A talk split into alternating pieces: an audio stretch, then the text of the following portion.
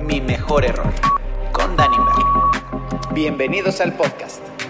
Hola, hola, ¿cómo están? Nuevamente estamos en mi mejor error y hoy, hoy me toca tener la conversación, la plática con un amigo de muchos años, muchos, muchos, es más, muchísimos años. Es más, no voy a decir ni cuántos porque sí son muchos. Eh, y la vida se encargó de juntarnos en un momento muy especial para mí. Eh, fue la gira Magneto Mercurio, donde él se hizo cargo de crear esa magia, de crear la imagen de Magneto Mercurio, lo que ustedes veían en el escenario. Bueno, pues él es el mago que lo hizo, mago de muchísimos artistas, de, de, de muchas producciones eh, de televisión también. Y la verdad es que es un placer tenerte aquí, hermano mío. ¿Cómo estás? Bien, bien, gracias. Qué, qué emoción, güey. Llevábamos ya varias veces tratándolo de hacer. Y, y yo que soy tu fan, veo y veo los videos y, y- y justamente te decía que, que los he estado viendo y el de Erika y he estado viendo el de Poncho y, wow. La verdad es Qué- que es un concepto... Es, es espectacular. Creo que, creo que todos tenemos un error y todos podemos aprender de ellos, si lo quieres ver, obviamente. Y, y ese es el chiste de, de- de este espacio, de este lugar, donde es una conversación, una plática relajada, tranquila, de cuates, pero donde haces un- un- una recapitulación de, de- lo que has vivido, de lo que te ha pasado, de los errores, de los tropiezos, de los fracasos, porque muchas veces que no lo queremos reconocer. No, bueno, todas las veces es difícil. sí, sí, sí. reconocer esta parte, creo que todos, el, el error es la parte en la que yo creo que los seres humanos es donde te topas un espejo enfrente y dices, hoy, ¿Qué hice? y justamente ahora que he estado viendo los programas, digo, qué padre escuchar, ¿no? Lo, cómo, cómo todos los seres humanos tenemos errores, Correcto. Este, cometemos errores, pero cómo los tomamos, los sacamos y hacemos cosas increíbles de los errores. Entonces, felicidades. Este, y con esta presentación, bueno, hasta ya me sentí. A ver, no, no, pero vámonos un pasito atrás porque, o sea, tú siempre has estado en, en el tema de- de- del medio artístico, en el tema de la moda, en el tema de, me, me acuerdo, o sea, de toda la vida. Pero ¿cómo, ¿cómo das ese primer paso de definir lo que realmente quieres? Porque creo que ahí es uno de los errores que muchos cometemos, ¿no? Ya sabes, el que es arquitecto pero quería estudiar eh, abogado, no sé, o el... ¿Tú cómo llegas a esa, a esa decisión de la moda es lo mío y ahí voy all the way? Pues no, justamente creo que ahí empieza el error. ok, ya empezamos. Sí, ya empezamos por el error, porque, eh, a ver, yo desde chiquito tenía este, no sé cómo decirle, no sé si es talento, facilidad, eh, inquietud. Inquietud, ¿no? gusto. Gusto, ¿no? Desde chiquito era muy chistoso porque eh, yo crecí en una familia con puras mujeres. Ok. Solamente tengo un primo, hermano. Todas las demás son mujeres, primas, hermanas. ¿Cuántas en total? O sea, ¿cuántas personas? Son, somos hoy, somos 14 primos. Ya, ya somos cuatro hombres. Ok. Pero en ese entonces no nacían dos. Exacto. Entonces eran puras mujeres. Ok. Eh, y entonces, de repente, mi primo es súper a la fecha, es es sport y hace deportes. Y yo no soy tan de deportes, yo soy mucho más de, de- de jugar y de leer y de ver series y de ese tipo de cosas. Sí me Ok. gusta hacer deporte, pero sí hay Pero una diferencia. No competitivo, digamos. Exactamente. Ok. Entonces, pasaba algo bien chistoso. Y eso es algo que me da risa. Me tocaba jugar a las Barbies. Me Ok. tocaba jugar a Rosita Fresita. Me tocaba jugar a los ponis. Pero el juego principal era las Barbies. Pues mis, mis hermanas, mis primas, pues las Barbies. Y yo en mi juego de las Barbies me escondía, agarraba la Barbie, Ajá. escondía, me escondía abajo de la, de la, de la cama o de donde fuera rapaba las Barbies, Ah. le- les hacía, ya sabes, looks así punks, este, no, Y manchado con sus claro, o sea. Y les cambiaba y hacía, y hacía la Barbie Gloria Trevi, y hacía la Barbie Madonna, y hacía la Barbie, de- pero de verdad me ¿Cuántos quedaba, años tenías? pues te estoy hablando nueve, Neta. ocho, Ok, ok. o sea, digo, cuando juegas, porque ya Sí, después sí. pues ya dejas de jugar, ¿no? Como creo que a los 11, 12 empiezas a dejar de jugar es juegos de muñequitos. sí, sí. Entonces, eh, era chistoso porque imagínate los berrinches que hacían mis primas. Porque Era le rapabas a la Exacto. muñeca, pues imagínate. La Barbie rapada. no, y aparte la ropa la destrozaba y inventaba. Pero desde ahí, cuando hago memoria, Ajá. desde ahí yo ya estaba un poquito en esa, en ese, En esa línea. en esa esa- línea. el transformar lo que era. Porque al final de cuentas eso es lo que es la moda, ¿no? Transformar Sí. lo que... Pues sí, ver, ver algo y, y- y hacerlo en una versión que tú crees que, que tiene más estética, un poquito podría ser Ok. eso. Y mi otro juego es uno, es, obvio me hacían pagarles todas las Barbies. ¿eh? O sea, sigues debiendo. sí. O sea, literalmente, me acuerdo mis ahorros y mi mamá, ahora te toca comprarle la Barbie Malibu. Y yo, ya, le tenía que ir a comprar Oh. Y la Barbie. espérense lo que voy a hacer con ella, ¿no? Era, era, era una, una cosa súper cool. Y mi otro juego eran los Playmobil, en donde yo hacía mundos enteros. Pero mundos enteros de que mi mamá, en vez de regañarme, se quedaba impactada en el jardín de que hacía una presa y ríos, y entonces aquí, zoológico y acá. O sea, mi mamá decía, es que no te puedo regañar cuando esto está espectacular. Sí, que- estás creando algo. Hacías. Y entonces, cuando, pues esto es de chiquito, cuando te vas a ya a ser grande, lo que me preguntabas, ¿no? Escoges la carrera y cómo escoges, pues ahora sí que no, yo en mi caso no escogí. Ok. En mi caso era lo que era, porque de- digo, así te puedo contar miles de historias. Estabas muy claro. O sea, tú no fuiste la típica historia que estudiaste una carrera y que no estabas a gusto y después te cambiaste, sino realmente desde el principio sabías a lo que ibas. No, no, porque también estamos hablando que cuando yo escojo una carrera es el año 2000. Ok. No existía en ninguna universidad una carrera de moda que no fuera diseño de moda. Y yo no quería ser diseñador de moda. Ok. O sea, a mí, o sea, sí hoy, si me pones una, una máquina de coser, claro que sé coser y sí sé patronar y, y- y lo sé hacer, Claro. porque después lo estudié. Ok. Pero yo no quería eso. Entonces, de cierto modo, cuando me dicen que quieres estudiar, pues yo empiezo con, no, pues canto, no, pues baile, no, pues este, diseño de vestuario. Bueno, porque era en Estados Unidos. Ok. No, eh, no, pues música. No, era una confusión porque lo que yo no sabía lo que quería. A mí me gustaba todo. Me gustaba todo lo que tenía que ver con, el mundo del entretenimiento y el espectáculo. Ok.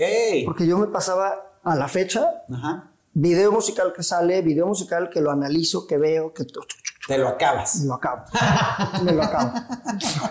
o sea, ¿Y qué es lo que ves en esos videos? O sea, ves la, la moda, Obviamente, ves, sí. ves la, la escenografía, el ves las actitudes. Desde vestuario, eh, todo lo que es el arte, ¿no? Todo lo que es el- la interpretación, porque muchas veces los directores dices, o sea, no era, no era necesaria una historia tan romántica cuando la canción te da, o sea, no sé, como que me pongo a criticar Ajá. y a, y a la fecha, si me dices, ¿qué video musical? Me acuerdo de todos. Y me acuerdo de lo que traen vestido y lo que cómo y, y- y te puedo decir, ah, claro, porque esto lo usó este y se parece al Eso es ese". un gran talento, el conectar las... Digo, porque es en tu pasión, ¿no? Sea, es lo que amo. Pero a ver, entonces, decides estudiar qué? Decido estudiar eh, pese a mis... eh, o, o sea, porque mi familia no quería. Me Ok. decían, no, eso no, eso no, estoy en una carrera normal. ¿no? Exacto. Yo, es Exacto. una Ok, a ver, ¿qué es una carrera normal, no? Sí, justo. Es que Entonces, quiero ser artista. No, no, no, algo en serio y ya después. claro. ¿De qué me hablas? Sí, porque pasé por bellas artes, pasé por pintura, escultura, pasé por todo. Ok. O sea, de verdad, pasé por, en mi cabeza era todas las, todo lo que tiene que ver con eso. Entonces decido que la carrera que más se acercaba era comunicación. Ok. Porque era como más abierto el espectro de tú decidir lo que querías. Y estaba ahí, la televisión, estaba ahí el cine, estaba ahí la música, estaba ahí el radio, o sea, como que había, sí, exacto, estaban todas ahí. eh, pero cuando yo digo comunicación, tampoco en mi casa les gustó, porque eran, no, ¿cómo te vas a morir de hambre? Y yo, no, La bueno". famosa MMC. Exacto. ¿No? Y entonces ahí fue cuando les dije, Que es esto muy, voy a estudiar. es- está equivocado ese término MMC porque al final de cuentas estás estudiando algo muy genérico y ya después te, te clavas en lo que más te Por gusta. supuesto. Ah, no, no, y el mientras me caso también lo dicen de moda, de, o sea, De todas. Puedes estudiar mientras te casas cualquiera. Exacto. ¿no? O sea, digo. De acuerdo. Pero claro, hay unas más famositas. Exacto. Entonces estudié comunicación con el objetivo de especializarme en televisión. Ok. Y eso es lo que estudié. Y ahí, o sea, tú estabas clavado a la televisión. Tú te querías, tú te veías eh, haciendo esas, porque a final de cuentas eh, eres un artista al crear, es que les tengo que platicar un poquito. Eh, lo que Jorge hace es crea toda la ambientación de un escenario, de, de, un set de televisión. Entonces, desde la plantita, el agua, el tipo de teléfono, la, la ropa, todo lo que se ve en cámara. Todo. Tú haces eso. Sí. ¿Y eso te fue llevando hacia allá? O, Es que no existía. Se llama diseño de producción hoy. Ajá. Y hoy ya los Óscares ya dan un premio al diseño de producción y ya hay escuelas. Ojo, en Estados Unidos solo hay dos escuelas de esa carrera. Solamente dos. En México todavía no existe esa carrera. Entonces, claro, cuando te vas a tus 20 años y dices, es que, yo quiero hacer lo que es cuando veo una serie, quiero hacer eso, pero no hay un nombre, no hay, o sea, claro, había el nombre del director de arte. Claro. Pero estaba muy, ser, muy lejano el director de arte con el del vestuario y con el de imagen. Hoy están juntos, que somos los diseñadores de producción. Ok. Entonces, mientras yo estudiaba, yo decía, es que yo algún día, yo, yo como que lo confundí con quiero ser productor. Ok. Entonces, es que cuando yo sea productor, yo quiero saber maquillar, quiero saber esto, quiero saber esto, quiero saber de... Entonces me, empecé a clavar con cursos y cursos y cursos y cursos de... cuando te digo de todo es... Amarrar zapatos. o sea, claro, o sea, tomé 10 años este, clases de canto. Ok. Este, ahí conocí a todos los RBD, Ok. este, a Rayleigh Barba, o sea, todos íbamos con la misma maestra. Y entonces también eso ayuda porque vas creando conexiones. Totalmente. ¿no? Y, y, bueno, a ti, a todos los Onda Vaselina, OV7, este, jeans, o sea, yo los conocía desde chiquito. Claro, o sea, porque eras amigo de, de, todos, o sea. Era amigo de todos y, o sea, por ti, por Alex, este, por Patty, entonces empecé, pues, o sea, eso te va, te va metiendo que lo, lo que quieres en la cabeza. Eso está cañón, ¿no? Como, como una vez que, que tú te, te enfocas, o, defines lo que quieres, cómo la, la, vida empieza a acomodar las piezas y te empieza a poner en esos lugares. Completamente. Porque sin, que tú lo quieras, Sin que tú lo quieras, porque si yo te saco los cassettes de las cosas que yo hacía a los 11, 12 años con cámara de video, eran videos musicales, eran eso, ponía a mis primas y las vestía y... no sabes, pobres primas. Sí, no, mis primas son mi mejor experimento y mis hermanas, claro. O sea, en todos las ponía yo a hacer. Entonces, justamente no lo tenía claro porque no existía el concepto de diseñador de producción. Claro. Pero lo vas tomando de aquí para acá porque yo decía, yo me acuerdo, me acuerdo perfecto, este, digo, y tiene que ver un poco contigo, porque me acuerdo perfecto el primer día que Alejandro Silver nos invita a papá a su casa a ver el primer video de Jeans, ¿no? Su primera canción, su primer video, eran cinco Jeans. Sí, sí, no, sí. No eran ni siquiera cuatro, había otra niña. Me acuerdo perfecto, así, embobado en la tele y decir, yo quiero hacer eso. Claro. y estabas con la persona que lo estaba haciendo. por supuesto. Obviamente, años después, cuando yo estudio, porque también mucha gente dice, es que pues sí, palancas. No, nada de palancas. Es más difícil trabajar con la gente que, que conoces. Claro. Porque cuando, cuando vas con la gente que conoces y le dices, ah, yo quiero trabajar contigo, es como... Mm". ¿Por qué sí? O sea, demuéstramelo. Entonces, justamente tienes que estudiar, tienes que prepararte para cuando llegué y toqué la puerta y dije, quiero vestir a jeans. Ah, ¿Tú llegaste a, a tocar la puerta? llegaron ellos conmigo. Porque ¿Cuál, ¿Cuál fue tu primer chamba? Mi primer chamba, híjole, mi primer chamba ya como trabajo fue una cosa rarísima. fue una cosa rarísima. Yo le pedí, eh, yo viví en León, Guanajuato, muchos años, y conocí a Juan José Origel de León, Guanajuato. Entonces le pedí a Pepillo, le dije, Pepillo, pues invitarme como asistente de producción a La Oreja, que era el programa. Sí, por supuesto. Claro, me acuerdo. Entonces yo iba a La Oreja como asistente de producción a jala cables, o sea, sí. Sí, sí, entonces ahí estaba yo, me aventaban, ya sabes, cuando 10 la oreja en breve y me aventaban y ahí salía. Y entonces todos mis amigos era, sale en la tele, porque en ese entonces, hoy son las redes sociales, en ese entonces la tele. La tele. Y eh, pues imagínate yo ahí trabajando en la oreja y de repente Pepillo y todos me decían, ¿por qué llegabas? Te cuenta mejor, Alejandra Barros. Y, ah, Gasca, ¿cómo estás? ¿Y por qué la conoces? Y yo, ah, porque tomo clases de actuación con ella. Llegaba Luis Felipe Tobar, Gasca, ¿cómo estás? ¿Por qué lo conoces? Ah, porque tomo un curso de dirección en su escuela. Y llegaba así. Entonces, un día, Verónica Gallardo, que tenía un programa de radio, Claro. le dice, una amiga mía trabajaba con ella en el programa de radio, y le dice, a ver, no sé cómo le hagas, pero tú tienes un amigo de ojos verdes que conoce a todos los artistas de México, tráelo. No, pero no, no, fíjate que mi amiga no pensó en mí. Ah, ¿no? No. Llevó a dos y Vero, me acuerdo que Vero, o sea, me contaba. Así Vero, como casting. decía, no. Oh, next, next.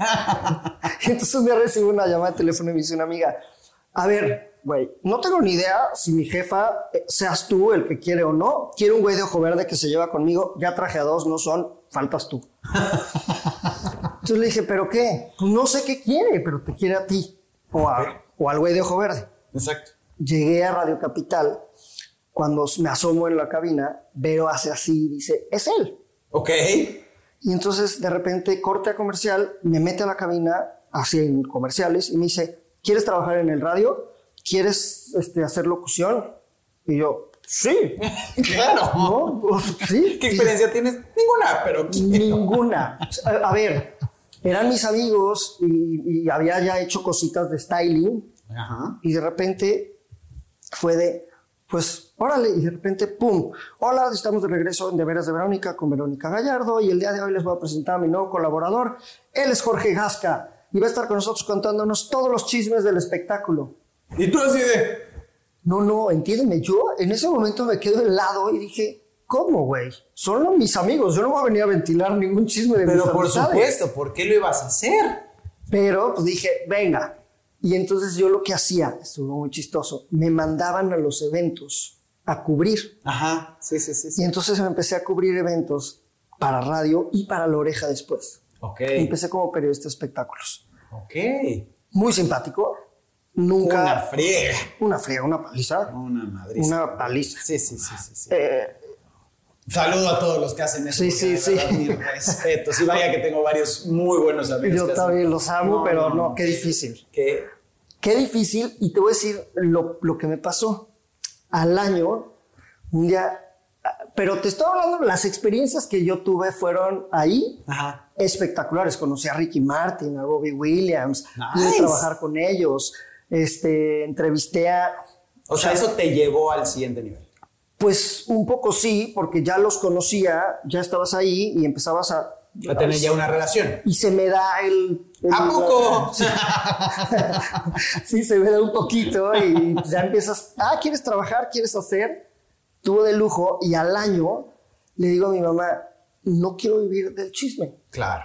A mí no me llena, a mí lo que me llena es otra cosa. Yo quiero, si pudiéramos decir, no soy eh, altruista ni la Madre Teresa, pero me gusta irme hacia otro, hacia otro lado, que Claro, no sea... por medio del amarillismo lograr un lugar en algo, ¿no? Porque al final de cuentas siempre te van a ver así. Por supuesto. Y, y como dices, los conocemos. O sea, Pepillo es mi íntimo amigo Claro. hoy, Atala es mi íntima. Sí, Este, sí, o sea, sí. tengo muchos amigos de ese medio y los respeto y cada quien, pero yo no tuve el... Sí, hay para todos. Sí, yo dije, ¿no? no, Está no me gusta estar criticando gente por criticar. Claro. Entonces me salí, Ok. me salí, pero ese fue mi primer trabajo y ganaba muy poquito. Aparte, o sea, mal pagado, bueno, pero te exponenció. Ah, obvio. Entonces creo que dentro de esos, si lo queremos ver como errores, ¿no? Que la vida te va poniendo en estos lugares que no tienes ni idea ni por qué, pues es siempre por algo mejor, yo creo.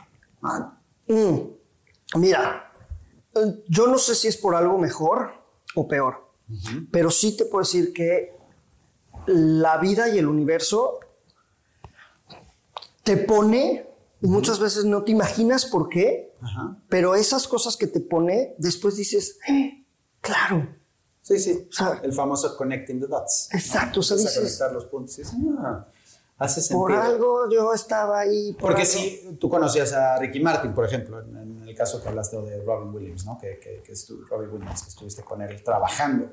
Si no hubiera sido por esa relación, pues igual lo hubieras visto dos o tres veces, pero no hubiera ido a más. Nada. No hubieras tenido la oportunidad de trabajar. No, y de, y de convivir y de... Y, y- y digo, a ver, algo que también es importante es las, la vibra que tienes y que creas con las, con las personas. Totalmente. ¿no? Digo, hay gente tóxica, hay gente que no hace clic Y justamente yo creo que una cosa importante es poder tener relaciones bonitas con la, con la gente. Sí, y el espectáculo no me daba eso. Claro. O sea, el, el estar en el chisme, Es que imagínate, o sea, para mí como artista lo veo y si tú estás hablando de un chisme mío que igual y te conté o... Ya si no es- eres mi amigo. Y si es voltearme ¿No? y decirte de qué poca madre, ¿no? y a Porque- tu siguiente fiesta o a tu siguiente cumpleaños ya dices, ay no, güey, que no venga este güey. Claro, porque nomás viene va- a ver. Exactamente. Claro, y eso es lo que a mí no me dejó el espectáculo. Y no era por ahí nunca. Simplemente fue Sí, sí, casualidades del mundo que me llevó a eso. O sea, yo no. Pero sí conocía más artistas ahí. Claro. Y eso, evidentemente, volvemos a lo mismo. Hoy que llevo tantos años vistiendo celebridades, pues ahí se van creando Claro. estas, estas Porque piezas. aparte ya, ya te conocen de un lugar donde saben que no eras la persona del chisme, sino más bien tú lo que querías era acercarte y trascender, ¿no? Ir al siguiente paso. Y ese era un escalón. Por supuesto. Sí, sí, sí. Y entonces entras con las jeans en su momento. Eh, antes de entrar con las jeans, fue cuando, mientras estudiaba, eh, empecé a hacer mucho estilismo para pasarelas. Eh, hay, hay veces eh, que, que es muy cierta la, la frase esta que dicen de mejor quédate calladito y no cuentes las cosas porque te roban las, las ideas. Las ideas. Dicho y Yo- hecho. No, yo digo sí o no, porque a mí me ha funcionado. Claro. A mí me ha funcionado, por ejemplo, ahí fue en una fiesta, una amiga me dijo, voy a hacer una pasarela, no sé qué hacer, no sé de qué hacerla. Y yo, ¿cómo? Y me dice, sí, pues voy, me contrataron de una empresa para hacer una pasarela. Y yo, no, güey, haz esto, ya hace el otro, ya hace el otro, ya hace el otro, ya hace-". Y sí. Se quedó así. y Ok. entonces, ok, y nos fuimos de la fiesta. Y a la semana me habla y me dice, oye, le conté todo a mi jefe. Y sus palabras fueron, güey, eso no vino de ti, esas ideas no vinieron de ti". No, porque ya llevaban mucho tiempo. Pensando en la idea y no. claro, no, dijo, sí, sí. "¿Quién- ¿quién te dijo todo eso? Ah, pues un amigo. Güey, llámale y contrate. Y entonces hice pasarelas nueve años ¡Nueve años! comerciales. Para, para esa empresa, para centros comerciales. ¡Wow! Y obviamente, imagínate, me contrataban a mí como fashion stylist Ajá. y productor, hacía todas las pasarelas, la producción. Y yo me acuerdo perfecto, en una que soltaron más lana, era, o sea, yo tenía 23. Ok. Sí, 23, 24. Y de repente sueltan más lana. Y yo, claro, este va a ser un bosque fantástico. Y entonces no sé qué. Pero entonces yo quiero que salga una. Me acuerdo, pero y lo logré, que era lo peor que lo lograba. Claro. Digo, quiero que salga un, este, una tornamesa y esté un DJ tocando espectacular. Y entonces mi jefe me dice, sí, güey, pero no tenemos para pagar el al DJ. Y yo, espérame. Agarro el teléfono y yo, Kalimba. ¡No Y manches! es cuando quería ser DJ. Sí, sí, Entonces, sí. Kalimba, tengo una pasarela, ¿quieres ser el DJ? Y me dice, sí. Claro. No me acuerdo cuánto le dije, pero tiene, tengo este dinero. Se volteó y me- se me queda bien con que, bueno, después ya me dijo, en persona, me dijo, güey, solo por ti cobro esto. Y entonces, ja, ja, ja. Sí, Kalimba. Sí, pero Pero lo hizo. Exacto. claro. Y de repente me acuerdo de esa pasarela, sale, el, sale Kalimba así, modeló Alex Sirvent, modeló Shushu, modelaron las jeans, modeló, o sea, te estoy hablando, O sea, era una pasarela del artista. claro, pero todo eso, y co- pagados como modelos, o sea, no creas que Sí, sí, nadie, sí, sí. o sea, todo Nadie eso como era artista, sino como modelo. porque yo lo, lo conseguía. Lo claro. Y entonces, y, y obviamente, imagínate, esa, esa me acuerdo fue en Plaza Satélite. Ok. Imagínate el centro comercial flipando porque ¿qué onda con la pasarela y el Sí, sí, sí, presupuesto sí. de esta O sea, tienes a Kalimba, Alex Sirvent, las jeans. No, no, y, y- no sé si conoces, ¿te acuerdas la de la Deborah Davis? Una modelo, la de Sí, la sí, negra sí, tiene sí, sí. tumbado. Deborah Davis, Shushu, o sea, de verdad era pura celebridad. Espectacular. Y entonces muy chistoso porque pues empiezas a, Otra vez. y ahí los estás vistiendo y entonces, o sea, y, y y justamente cuando eso fue como do- 2003, te digo, eh, pues ya te vas haciendo nombre, te van contratando para hacer catálogos, para hacer shootings, para hacer por acá, por acá, por acá. Pero yo decía televisión y moda, Claro. ¿cómo lo junto? Y esa era la moda y la época de los reality shows. Ah. Queer Eye for the Straight Guy. Sí, eh, eh, Extreme. Makeover. Ah. No, no, de los de Ah, de los de transformación de personas, Sí. de, de, de moda. Sí, sí, sí, sí. The Swan. Extreme Makeover, 10 Years Younger, todos esos Ok. era el boom. Entonces, eso fue mi tesis. Ah, Porque yo decía tele y moda, las dos cosas que yo amo. claro. Entonces, Y entonces ahí tú entras también a hacer este programa de 10 años más joven. eso fue ¿O ya fue después? hace un año. Ah, O sea, bueno, 2019, 2020 y 2021 fueron esos eh, cuando trabajé en Discovery. Pero lo cociné desde el 2004. ¿en serio? Claro, y, y- y- y quieres, para que veas, es que es donde yo digo, la vida tiene un camino muy marcado y muy trazado, Claro. muy trazado, porque de verdad yo nunca me imaginé, cuando yo hago mi tesis de los reality shows de transformaciones, porque yo estudio televisión, amo la moda, trabajo en la moda, Ajá, ajá. y empiezo a hacer mi primer programa que se llama 360 grados, Ok. un reality show de transformaciones, Ajá. le hablo a Angie. Le digo, Angie, ¿quieres ser mi Angie locutora? Angie Jeans. Le digo. ¿quieres ser la locutora de mi programa? Ajá. Y me dice, sí. Ok. Entonces, Angie conduce el programa. Hoy, Angie conduce el programa de cambio de imagen de E! Entertainment Television. O sea, tú fuiste el, el- el piloto, por decirlo de Claro. cierta forma. Claro. O sea, pero te estoy hablando 15 años antes. ¡Wow! Y en ese programa hago toda mi transformación. Éramos unos, éramos este, varios, éramos cinco locutores, uno de estilo de vida, uno de así, ¿no? Esa es mi tesis. Claro. Y al final necesitaba yo, no, es que quiero que salga guapísima la, ya haces la, la- La la que le haces el cambio y todo, y que su artista favorito esté. Ajá. Consigo todo y su artista favorito, Litzy.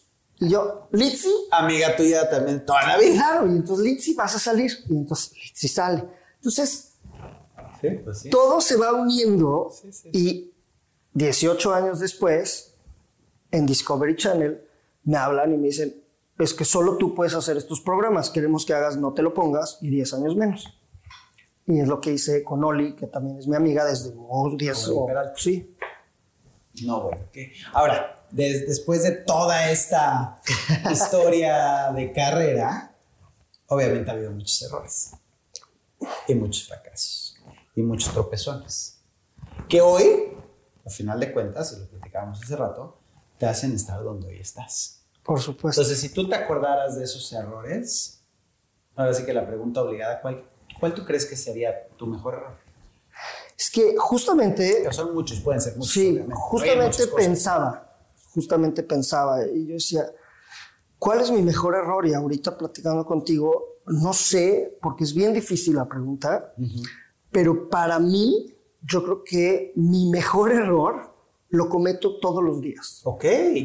Todos los días cometo mi mejor error cuando me, me despierto y digo, voy a hacer lo que amo Claro. voy a hacer lo que amo, porque esto es lo que amo. Ojo, con N cantidad de cosas malas que te van De pasando. de cabeza. Claro, porque eres, Claro. de entrada eres freelance. Claro. Y el freelance, ahorita gano dinero y Mañana mañana, ya no. no. Nadie Claro. te asegura esa lana. Y así llevo 22 años. Claro. ¿No? Digo, de repente tuve ahí una exclusividad en Televisa por 7 años que di, ah, Sí, claro, te da una ¿No? tranquilidad. Pero tampoco te, te, te garantiza nada porque te la pueden quitar al día siguiente. Bueno, y tampoco la exclusividad de Talía. No, o sea, no, o sea, si fuera la de Galilea o la de Talía, dices, Bueno, cool. No, será una- una- un, un sueldito, Claro. ¿no? Este, pero sí yo siento que mi mejor error es todos los días decidir seguir en este negocio y seguir haciendo lo que amo Claro. para lo que yo considero que soy bueno. Entonces, justamente pensando, digo, pues es que sí, ese es. Es O que sea, todos los días, ¿no? Todos los días. Es que sin, aparte error. sin error, sin los errores y sin el fracaso no hay crecimiento, es así de fácil. Porque entonces estás flat, estás en, en- en un mismo nivel, estás en, en- en tu zona de confort, digámoslo, y lo que te saca es equivocarte y el, posiblemente el, el hacer una producción, porque también est- estuviste haciendo la usurpadora, este, la, la versión de, de- La nueva, la de Sandra Echeverría. Exacto, la nueva. Y ahí pudiste haber visto y, decir, ay, y, y dicho, no manches, me hubiera encantado que en vez de eso hubiera sido una plantita, ¿no? Y entonces, pues igual y fue un error en su momento o, o la regaste en algo, pero eso te ayuda a ser consciente No, y a darte cuenta. pero aparte de esos errores, estás diciendo un error X, hay errores muy grandes que A ver, échale. Pues son presupuestos, o sea, güey, son ver, presupuestos échale, échale. Ya, ya, enormes. ya, ya, di la verdad. Mira, por ejemplo, en- hice una No, serie. no lo van a ver. Quien te pagó no lo va a ver. No, de hecho, de veras, Carmen Armendariz Ah, es, sí lo puedo ver. es una de las productoras con las que más trabajo. Bueno, he trabajado con Name it, Carlos Claro. Estrada, Reinaldo Ro, López, este, quien me digas, con muchos productores, Juan Osorio, todos. Pero con Carmen he hecho muy bonita relación y me acuerdo perfecto, un- ese fue un grave error, pero no fue mío, Ok. no, fue un error que sucedió, pero Sí. me costó un pleito fuerte. Ok. Eh, en las novelas te dan los guiones eh, y ahí después te van pasando como eh, alteraciones que tiene cierto guion, ¿no? Entonces, Exacto. versión 1, versión 2, versión 3. El tema es que a mí me llega la versión 1, 2 y 3, leo la 3 y el director se queda en la 2. Oh, oh. Entonces, de repente, en la versión 3, que era la última, la que yo estaba bien, no decía, ah, es un eh, set de un lugar lúdico para niños, es un psicólogo de niños, y entonces tiene juguetes y tiene... Entonces, hago yo el set, pero pues estás hablando que el set te cuesta una Te lana. cuesta una lana. No, y ese se había sido un Y set, no esa parte de la noche a la mañana. Pues lo tienes que planear, sí, sí, se los haces de la noche Lo- a la los mañana, haces así, pero, pero planeadísimos. planeadísimo. Sí. Exacto, exacto. No sé, pero hay, di- hay dinero de por medio y mucho dinero. Claro. No, digo, te puedo decir que en, los, en las novelas te gastas millones de pesos. Sí, sí. Entonces hago el set hermoso y de repente llega el director y ve el set y me dice, ¿qué es esto? Y yo, pues fue el set, ¿no? Y empezamos a discutir porque en la versión anterior del guion era una cárcel. Un Ah, cuarto de cárcel con un foco, una silla y todo, es una cárcel fregadísima. Entonces imagínate el director cuando llega y ve un lugar hermoso con juegos, con colores. Güey, ¿Qué tipo de cárcel es esta? o sea, y nos empezamos a pelear feo, feo, Sí, feo. porque aparte no te dejas tú. No, no me dejó yo. Obviamente el director pues, es, Es el director. claro. Sí, pero sí, pues. sí. Pero o sea, no hay más. Claro, pero tú dices, bueno, pero aquí tengo la razón yo, ¿no? Entonces, un pleito, un pleito tremendo. Nivel que me fui del foro. Ah, de plano. Ah, Claro, apagué mi Berrinche celular, me metí a una clase de yoga. Yo en mi yoga, cuando salgo de la yoga, veo 19 llamadas este, del, del productor asociado, 20 llamadas del director y yo. Me vale. renuncio. y nada, al final, pues fue, fue un error que se cometió, costó mucho dinero. Obviamente el director, tenías razón, fui yo el que cometió el, leyó el, el guion malo. Pero Qué es- bueno que fue y no Sí, tú, gracias a Dios. si no, No. si hubiera estado. Pero sí hay unos que te, pasa- te- pasan horribles, Claro. ¿no? O sea, digo, te estoy contando uno, pero en Amores Verdaderos le corté el pelo a Erika Buenfil y me fue como en feria. No yo. Lo- Yo no se lo corté, o sea, al peluquero le Sí, dije, sí. córtaselo hasta aquí y bla. No, no, no, no, es igual. Erika puso un tweet. Vean este güey. Y yo salgo con la foto. Me, me cortaron el pelo por culpa de este güey y me choca y estoy enfurecida. Y si todos los fans se te echan en contra. Claro, el hate, Encima, pues el hate. En Twitter, de repente yo mi Twitter dije, ¿qué me hice famoso? y no, no te hiciste famoso, te está inventando la madre. Claro. Entonces, pues son, son cosas divertidas. O sea, bueno, sí. son cosas divertidas en este momento, pero seguramente en ese momento te querías. No, no, yo veía el Twitter y decía, hijo, y aparte mi cara y ya sabes, o sea, no, no, no. Ahora, la ventaja es que es, es- es- la, la- la gente tenemos eh, memoria muy corta. Sí, Entonces, no, es una mesada. ahorita, o sea, Es una mesada, pero pero nosotros las hacemos grandes claro, en el momento se, se vuelve y puedes tomar decisiones. Hay, hay un dicho que me encanta y lo he mencionado varias veces, que es eh, no tomes decisiones permanentes para problemas temporales. ¿No? En el caso de un Exactamente. suicidio, en el caso de, Sí. o sea, ya obviamente me estoy Sí, es más temas muy, muy, muy graves, pero, pero en este caso es lo mismo, ¿no? O sea, ¿qué hubiera sido si tú hubieras agarrado todo ese eh, hate y lo hubieras volteado y posiblemente le hubieras tirado a Erika, ¿no? Este, y entonces se vuelve más grande, más Claro. grande, más grande, se convierte en esta bola de nieve que, que no puedes parar y que y llega Nicandro Díaz y Nicandro Díaz ¿qué va a hacer? te va a correr a ti. A Erika no. Claro que no. Pues justamente son decisiones eh, inteligentes que tienes que tomar en momentos porque como eso ¿Cuántas historias no tengo? Digo, a ver, la gente por lo general siempre me dice, cuéntanos chismes de artistas. Y digo, yo no cuento chismes de artistas. ¿No? ¿Por qué? Porque parte de lo que yo creo que, y, y again, no critico. Hoy con TikTok y Twitter y Ajá, sí, sí. Instagram, es muy fácil agarrar una cámara, ¿no? Totalmente. Y estar en los shootings y atrás de cámaras con los artistas y tienes ese acceso y te haces famoso, Pero ¿no? es- Conozco es más. esa confianza. Yo no tengo eso. Yo siempre trato de mantener mi trabajo profesional, tener una buena relación, o sea, entonces para mí eh, es un poco por ahí. Entonces, eh, pues, claro, te puedo contar si, si apagamos las cámaras, de unos historiones, sea, voy a dejar prender. no, de unos historiones muy buenos, pero a fin de cuentas, Que aparte, el, el chiste de, de esas historias que se cuentan, y a mí me pasa mucho, ¿no? Porque también tengo muchísimos amigos artistas, me- sé muchas cosas, pero igual y muchas veces la cuentas no como un chisme, sino como una experiencia. ah, ¿No? es diferente. Totalmente. Claro. Donde no, no cuentas el pecado, más bien cuentas el pecado más no el pecador. O los dos, pero diferente como lo Pero, cuentas. exactamente. O sea, yo estoy ahorita contando lo de Erika como una historia simpática. Claro. No, y o sea- aparte te pasó a ti, ¿no? No es que... Por supuesto. Y, y no hubo daño, ¿no? No hubo Sí, no, Pues sí, y- igual y tres mentadas de madres y jaja, pero... Y al final le gustó, por ejemplo. Claro. Ya está Bueno, feliz, es la reina del TikTok, ¿eh? Ah, no, O bueno, sea, si hubiera sido, imagínate si hubiera, hubi- hubiéramos estado ahorita. Claro. Ya yo sería el Tú ya estarías... Ah, y serías el diablo, porque... Claro, el, el diablo del TikTok, ¿no? O sea, aparte, si nunca sabes por dónde, por dónde va a ir la, la cosa. Me, me imagino que ha habido millones de, de, de cosas buenas en, en todo este. Por, por eso te dedicas a lo que te dedicas. Y yo te lo puedo decir como una, eh, como un fiel eh, creyente de tu trabajo, como un fan de, de- de lo que haces, porque Gracias. con Magneto Mercurio creaste una magia, ¿no? Al, al- al vernos a los 10.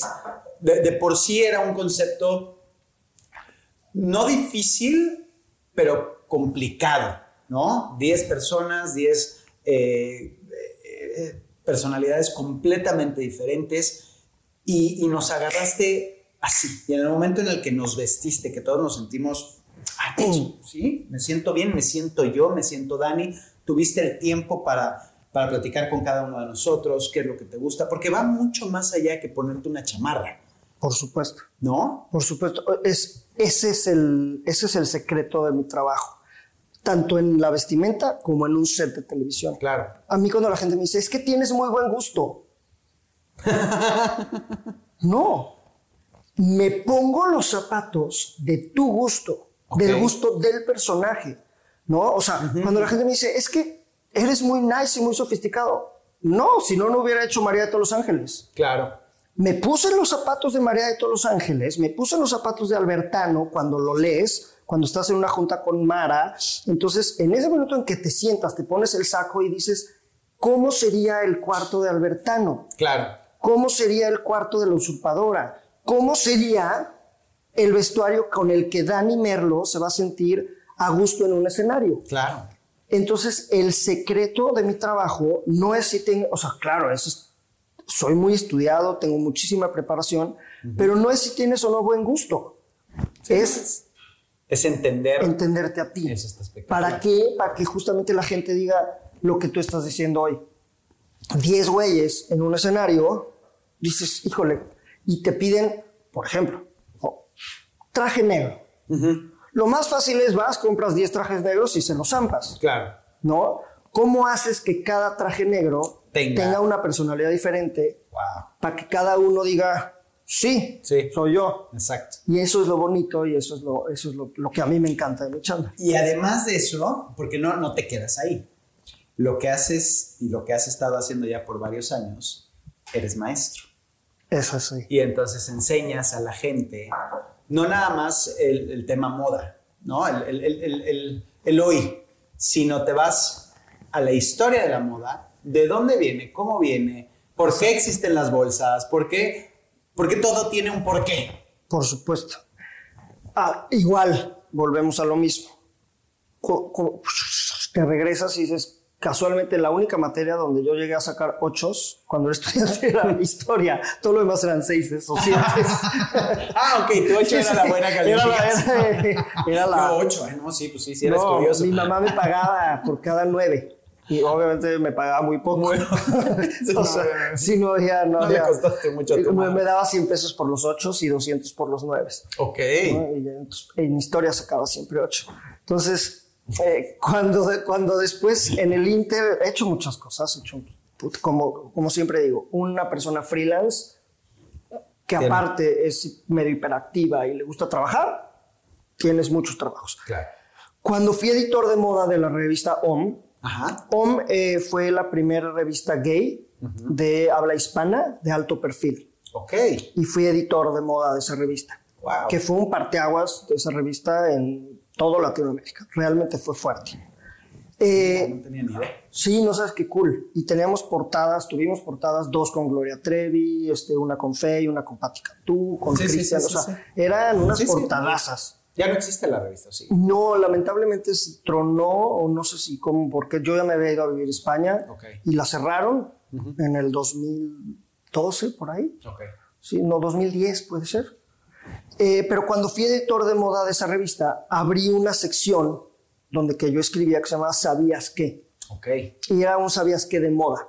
Y entonces yo me clavaba muchísimo a, a contar historias de, de dónde vienen las prendas, de dónde vienen las cosas, de moda. Exacto. Sigo, sigo, sigo, sigo, sigo, sigo estudiando por mí solo, por mí mismo. y un día una amiga que abre una escuela me dice, oye, ¿no te gustaría dar una, una clase? Y le dije, Sí. Sí. O sea, sí. Exacto. Y entonces me dice, mira, tengo estas. Y le digo, por favor, dame historia de la moda. Y me dice, pero nunca la has dado. Nunca la he dado. Pero es, pero lo sé todo y lo amo. Y empecé a preparar hace ocho años esa clase. Ok. Y desde hace ocho años la doy. Mira. En cuatro universidades. Ah, ya en la, la sigo dando, sí. Madre. Es que, es que hoy la doy eh, también en maestría. Ándale. Entonces, Y aparte fue una clase que tú creaste. Sí, yo la desde cero, porque pues, no te dan un temario, ¿no? Pero el temario es prehistoria, Grecia, Roma, este, No. así, Egipto, ya sabes, a hoy. Entonces Sí, tú sí, sí. tienes que investigar y hacer, y, y es, hoy te puedo decir que es mi pasión, es dar clases. ¿Sabes qué es lo que me encanta de, de- de ti? Que eh, hay, hay una frase que me encanta que, que dice, primero decide el éxito, después decides en qué. ¿No? Y, Es bonita. y, y así tú, tú has estado, pues eres maestro y aparte das lo mejor, me ha tocado, ¿no? Verte prepararte para tus clases, me has enseñado el material para preparar las clases y, y de verdad le, metes mucho, Sí, sí. mucho corazón. En, en mi caso, que me ayudaste con lo de Atrévete y Hazlo, con, con lo de mi, mi libro y las conferencias, le metes todo el corazón y, y- y no dices que no, dices que sí. ¿Y cómo sí? ¿No? Y eso es, eso es espectacular, porque a final de cuentas, creo que con, con las clases hoy, obviamente la moda, las fotografías que, que, que- que nos tomamos como Magneto Mercurio, que ya quedaron en la historia, ¿no? O eh, la usurpadora, que ya quedó en la historia, o todos, todas estas cosas que has aportado, que físicamente y vívidamente lo- eh, eh, es parte de tu esencia, es parte de tu legado, si lo No, y quieres ver es así. así como, wow, ¿no? Cuando lo ves y dices, a ver, son, son varias cosas que creo que ahí son las importantes. Eh, hay dos, dos maneras para mí de hacerlo. Una es, eh, y, ojo, no estoy criticando a nadie. No, no, no, no. Hay personas que se dedican a lo mismo que yo, que lo que han buscado es fama, eh, salir, ¿no? Está bien, está si le padrísimo, él, ¿no? Por supuesto, ya están y tienen millones de followers y está increíble y trabajan muy bonito. Para mí lo más gratificante es que la gente esté contenta y la gente esté feliz con la que trabajo. Por eso los programas de 10 años menos, por eso no te lo pongas, o sea, porque realmente estás haciendo un cambio en los seres humanos. Totalmente, O sea, de profundidad, de Claro, por supuesto. O sea, hoy, hoy, para mí, mi éxito, sí son todos mis proyectos, los quiero mucho, pero ese no es mi éxito. Para mí, mi éxito hoy, te puedo decir, es la cantidad de gente que tengo en mi, en, en- en mi experiencia profesional que me habla y me dice, o me manda un mensajito una vez y me dice, gracias. Sí. Gracias porque hace cinco años que me hiciste un cambio de imagen, recuperé mi matrimonio. Así de fuerte, ¿eh? No, Así por de fuerte. supuesto. O sea, tengo mujeres que me dicen, güey, me recuperé a mí misma. Estaba deprimida y estoy y ahora desde que te conozco. Qué divino. Eso, para mí es la parte que yo, te lo juro, me hace llorar cuando, cuando el día del profesor, mis alumnos de las escuelas me mandan mensajes de, profe, así como, ya sabes, de esta frase típica, trillada que dicen, un profesor puede cambiar tu vida. Cuando te llegan Cuando esos mensajes, te pones chinito y dices, ahí está mi éxito. Claro. O sea, y eso es con lo que a mí me siento bien y con lo que todos los días, porque es una paliza dar clases. Sí. Paliza. Un reconocimiento a todos los No, no, obviamente. muchos reconocimientos. Una- Imagínate ahora de los de chiquitos, ¿no? muy mal. No, no, no, no, ahí sí zafo. Ahí sí, sí. Tercero de primaria. De ¿no? niño zafo. No, yo soy de universidad para arriba. sí, exacto. Es, es ahí donde lo que me gusta. Es precioso, Sí. es precioso. Y, y si, hoy, si hoy hiciéramos una recapitulación de, de tu vida y pudieras dar un consejo, dar, dar un, un- una frase, no, no frase, un consejo de lo que has vivido y que has llegado hasta hoy, ¿cuál sería? Pues un poco va de la mano con lo que te dije de mi mejor error, lo cometo todos los días, que es anímense, yo le diría a la gente, anímense a hacer lo que les llena el- corazón. Porque muchas veces, y, te lo digo porque de repente te llegan a la maestría y a, los diplomados que doy, personas de 40, 50 años dicen, no, es que estoy aquí, pues bueno, porque lo hago, pues lo voy a hacer para mí, porque siempre fue mi sueño. Y dices, Está bien, está bien que estés aquí, pero no para ti. O sea, yo les digo, no nada más para ti. O sea, estás ahorita de, tomando la decisión a tus 50 años de hacer un diplomado y para ser fashion stylist. No te lo quieras quedar en ti. Claro. Tienes a tu, a tu tía, a tu mamá, a tus hermanas, a tus amigas. Compártelo. Que puedes después hacerles tu cambios de imagen porque te vas a convertir en un especialista. Claro.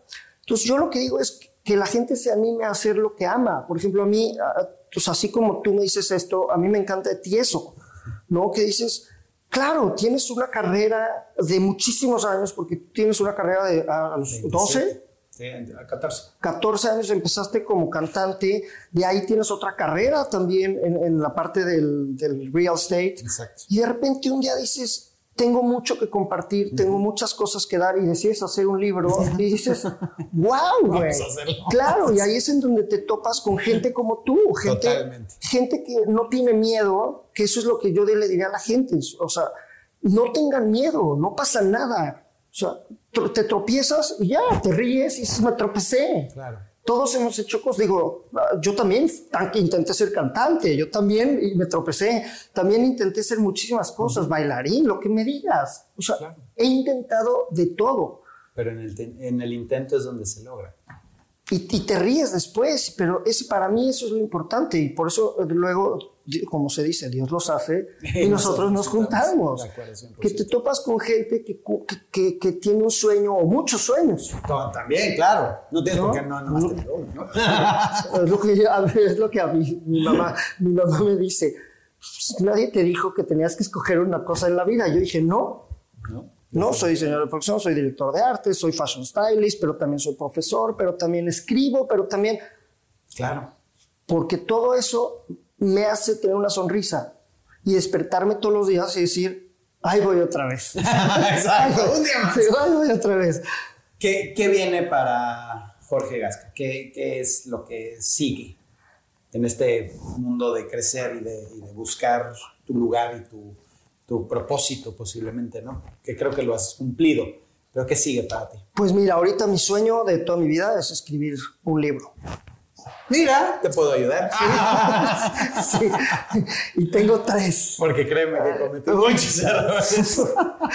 Y tengo tres ahí en el, ¿En el tintero? en el tintero. Ya escogí uno.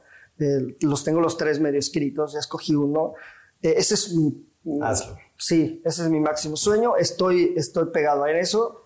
Y eh, también tengo, tengo sueños más grandes. Eh, y no digo que me- yo nunca digo México me quedó chiquito. No. Al contrario. Sí, no. pues, Sí, nunca te queda chiquito en ningún país, en todos lados se puede trabajar, Claro. pero sí toda mi vida he soñado con hacer otro tipo de trabajos Ok, y estoy tratando de, estoy intentando. lo vas a lograr. pues, lo vas a lograr y las puertas se te van a abrir porque cuando lo haces de corazón y cuando lo haces con una intención pura y cuando lo haces por, por ayudar, como lo has hecho durante toda tu vida, porque es vestirte para sentirte bien, el, el, el, hacer una transformación para mejorar tu vida. Y eso lo haces desde un fondo muy, muy real, lo haces desde, desde el fondo de tu corazón. Y, y, la verdad es que me encanta llamarte amigo, me encanta que seas parte de mi familia. Hoy estamos aquí en mi casa y, y nos viniste a visitar. Feliz, feliz. Eh, se, se, vino un tiempo a Estados Unidos y a mí me cayó como anillo el dedo porque fue el momento perfecto durante el, el, mi proceso del, del, libro y que tú hayas estado y que seas parte de la imagen, de que seas, eh, eh, cogimos juntos la, la, portada, este, o sea, has, has, sido parte durante todo este proceso, me fascina y me encanta llamarte a mí.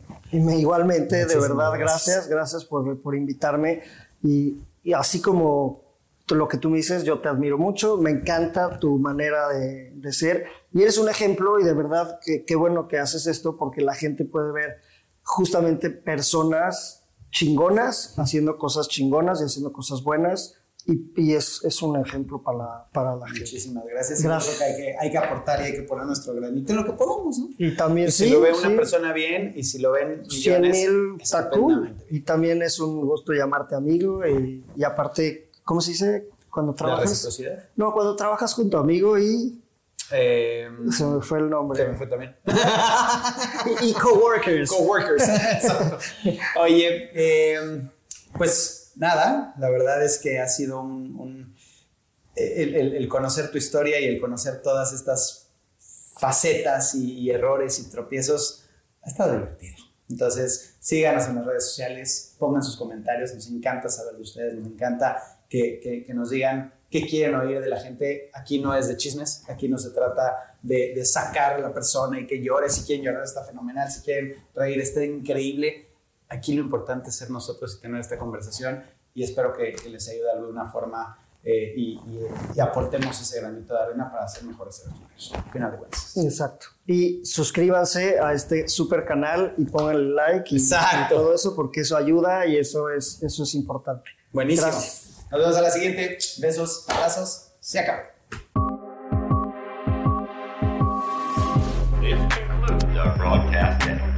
No te pierdas el siguiente podcast. Esto se acabó.